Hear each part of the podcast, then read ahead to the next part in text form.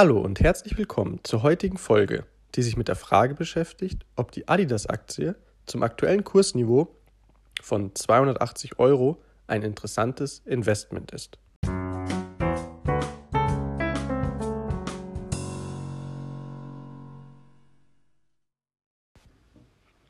Alle Texte sowie die Hinweise und Informationen stellen keine Anlageberatung oder Empfehlung zum Kauf oder Verkauf von Wertpapieren dar. Sie dienen lediglich der persönlichen Information und geben ausschließlich die Meinung des Autors wieder.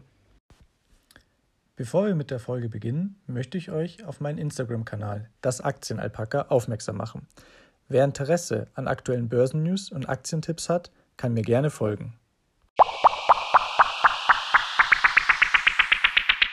Die Adidas AG ist ein international tätiger deutscher Sportartikelhersteller mit Sitz in Herzogenaurach bei Nürnberg.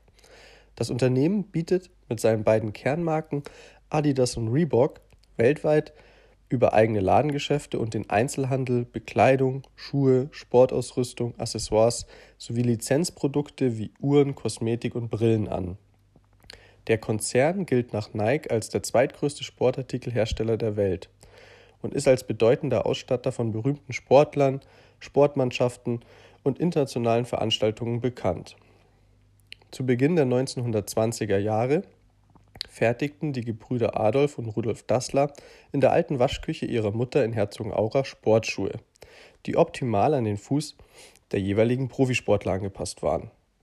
1924 erfolgte die Eintragung der Firma als Gebrüder Dassler Schuhfabrik in das öffentliche Handelsregister. Allerdings kam es schon damals zwischen den Brüdern immer wieder zu Differenzen. Rudolf Dassler, der versiertere Geschäftsmann, war der extrovertiertere der beiden. Schuhmachermeister Adolf Dassler dagegen war eher introvertiert und handwerklich begabter. Nach dem Krieg zerstritten sich Adolf Dassler und sein Bruder Rudolf Dassler endgültig und gingen getrennte Wege. Nachdem bereits 1946 die Schuhproduktion wieder angelaufen war, Rudolf Dassler gründete 1948 die Firma Puma, die lange Zeit einer der schärfsten Konkurrenten bei Sportschuhen war. Im April 1989 erfolgte die Umwandlung von Adidas in eine Aktiengesellschaft. Der Vorstand des Adidas-Konzerns ist Kaspar Rohrstedt. Rohrstedt war von 2002 bis 2004 als Senior Vice President und General Manager bei HP beschäftigt. 2005 wurde er zum Mitglied der Geschäftsführung des Henkel-Konzerns berufen und war in dieser Funktion für den Unternehmensbereich Personal, Einkauf, Informationstechnologie zuständig. Von Januar 2007 bis April 2008 war er außerdem stellvertretender Vorsitzender der Geschäftsführung. Kaspar Rohrstedt wurde auf der Jahreshauptversammlung am 14. April 2008 zum Vorstandsvorsitzenden der Henkel AG gewählt. Seit dem 1. August 2016 ist er Vorstand und seit dem 1. Oktober 2016 Vorstandsvorsitzender der Adidas AG. Kaspar Rostet ist verheiratet, hat vier Kinder und spricht neben Dänisch auch Englisch, Deutsch und Schwedisch. Seit seinem Amtsantritt ist der Kurs um ca. 60 Prozent gestiegen. Kommen wir nun zu den Finanzkennzahlen des Adidas-Konzerns. Adidas konnte seinen Umsatz von 2015 knapp 17 Milliarden auf 2019 knapp 24 Milliarden steigern. Im selben Zeitraum konnte man allerdings den Gewinn von 634 Millionen auf 2 Milliarden 2019 deutlich steigern. Hauptgrund für den gestiegenen Gewinn ist die verbesserte Marge. Man hat es also geschafft, mehr Gewinn vom Umsatz zu generieren. Man hat es hier geschafft, von 2015, 2016 eine operative Marge von knapp 5% sich auf 2019 eine operative Marge von knapp 10% zu steigern.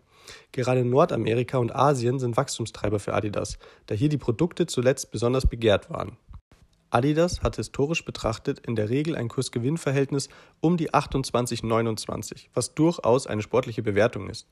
Außerdem kann man bei dem Unternehmen mit einer Dividendenrendite von ca. 1,5% kalkulieren. Analysten rechnen Ende 2021 mit einem Gewinn je Aktie von 8,64 Euro. Dies bedeutet bei dem aktuellen Kurs ein Kursgewinnverhältnis von 32 und ist damit höher als das historische KGV. Die Luft ist auf dem aktuellen Kursniveau daher denkbar dünn. Zusammenfassend kann man festhalten, es gibt ein schönes, solides Wachstum, gerade im Gewinn, Allerdings stand dieses Wachstum bereits in der Bewertung eingepreist. Kommen wir nun zu den negativen Aspekten der Adidas-Aktie. Im Rahmen der Corona-Krise hatte Adidas die Miete für seine zwangsweise geschlossenen Läden gestrichen. Dies war zwar im Rahmen der Gesetzgebung, allerdings wurde Adidas öffentlich stark kritisiert, Mieten zu streichen, obwohl das Unternehmen eigentlich hochprofitabel ist. Zudem wird mangelnde Vielfalt in der Belegschaft kritisiert. Diese Kritik ging so weit, dass Adidas Personalchefin Karen Parkin nach massiver konzerninterner Kritik an ihrer Haltung zu Rassismus ihren Posten dieses Jahr niedergelegt hat. Weiterhin wird die Herstellung der Waren in Ländern wie zum Beispiel China, Brasilien und die dort schlechteren Arbeitsbedingungen für die Mitarbeiter kritisiert. Konkret geht es um die Vorwürfe der Kinderarbeit und Nichteinhaltung von Arbeitsrechten. An dieser Stelle sei allerdings erwähnt, dass Konkurrenten in diesem Bereich, wie zum Beispiel Nike, mit ähnlichen Vorwürfen zu kämpfen haben. Unklar ist außerdem die Auswirkung der Corona-Krise auf die zukünftigen Geschäfte und das Wachstumspotenzial des Unternehmens. Kommen wir nun zu den positiven Aspekten der Adidas-Aktie. Adidas hat einen guten CEO, der die Strategie des Unternehmens erfolgreich fördert. Dies kann man eindeutig am Aktienkurs erkennen. Außerdem sprechen ein solides Wachstum im Umsatz und starkes Wachstum im Gewinn für das Unternehmen. Außerdem geben Analysten ein mittleres Kursziel von 280 Euro aus, welches genau bei dem aktuellen Wert liegt. Die Corona-Krise bietet auch Möglichkeiten für das Unternehmen, gegebenenfalls zukünftig mehr Produkte online und damit mit weniger Kosten verkaufen zu können. Dies muss sich aber in der Praxis erst noch bestätigen.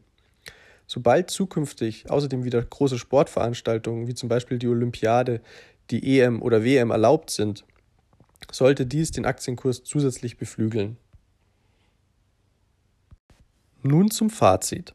Das Fazit fällt gemischt aus. Die gute Presse und das Image scheinen zuletzt gelitten zu haben. Dennoch schafft es das Unternehmen, sich mit einem guten Management weiter operativ zu verbessern. Diese Tatsache scheint mir allerdings bereits deutlich eingepreist.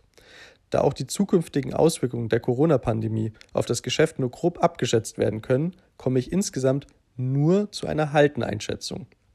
Sollte der Kurs auf unter 245 Euro absacken, bei der identischen Informationslage würde ich auf ein Buy-Rating umschwenken. Das war es auch schon wieder mit der heutigen Folge. Falls euch der Podcast gefallen hat oder ihr Themenwünsche für weitere Folgen habt, lasst mir gerne einen Kommentar da. Alternativ könnt ihr mich auch über meinen Instagram-Kanal das Aktienalpaka erreichen.